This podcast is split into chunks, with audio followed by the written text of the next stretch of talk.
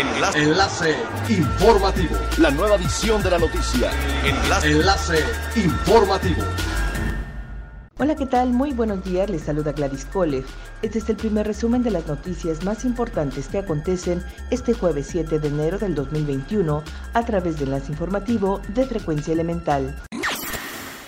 Vacunación a todos sus colaboradores, puntos de toma de muestra de pruebas COVID-19 y gestión con laboratorios para aplicación son algunas de las medidas que la Asociación de Hoteles de Cancún, Puerto Morelos e Isla Mujeres, encabezada por Roberto Cintrón Gómez, pretende aplicar a corto y mediano plazo para mantener la competitividad del destino ante la pandemia.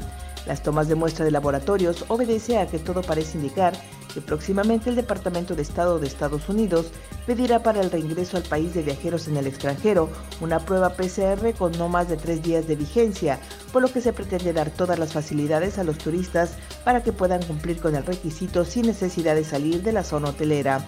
La vacunación para todos los colaboradores de hoteles y prestadores de servicio en su momento es con el fin de ser el primer destino en ofrecer seguridad total a sus visitantes y para garantizar la salud de la totalidad de la planta laboral.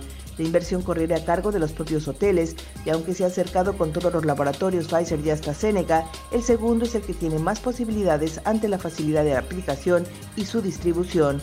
Finalmente, Roberto Cintrón dijo en un mensaje dirigido a sus agremiados que en caso de que alguno de los turistas que se practicara las pruebas y saliera positivo, ya se tienen cuatro hoteles cerca del aeropuerto que cobrarían precios preferenciales a las familias de los contagiados para que en su caso puedan acompañar a los posibles enfermos. El procurador de protección al medio ambiente en Quintana Roo, Miguel Ángel Nadal Novelo, informó que para estar atentos de posibles transgresiones al medio ambiente, se ha mantenido abierta una ventanilla para la recepción de denuncias, llamadas y correos electrónicos, donde la ciudadanía tenga la opción de dar a conocer irregularidades.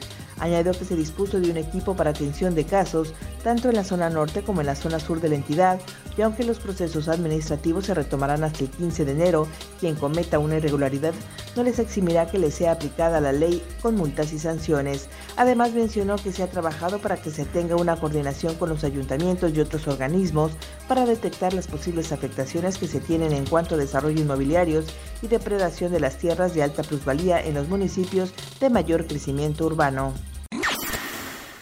Ciudadanos de Holbox denunciaron que desde los primeros días de este 2021 se ha realizado tal indiscriminada de manglares en varios puntos de la isla para concretar más desarrollos.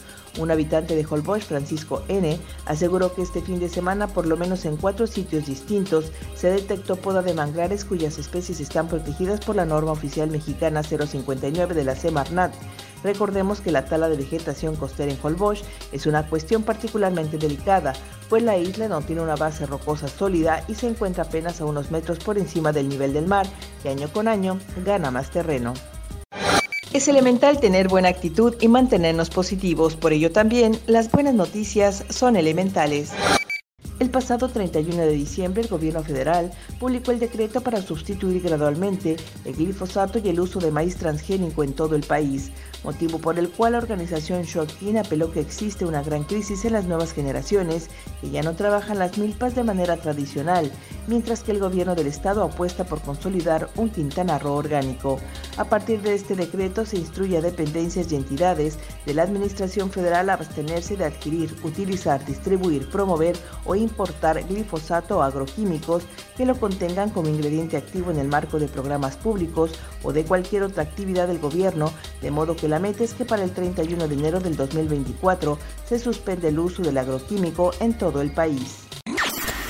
Siga pendiente de las noticias más relevantes en nuestra próxima cápsula informativa. No olvide seguir nuestras redes sociales, Facebook, Instagram y YouTube. Estamos como Frecuencia Elemental. En Twitter, arroba frecuencia-e y nuestra página web www.frecuenciaelemental.com.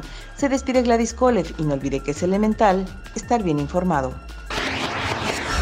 Enlace. Enlace informativo. La nueva edición de la noticia. Enlace. Enlace informativo. Es elemental que te conectes a nuestra frecuencia a través de www.frecuenciaelemental.com.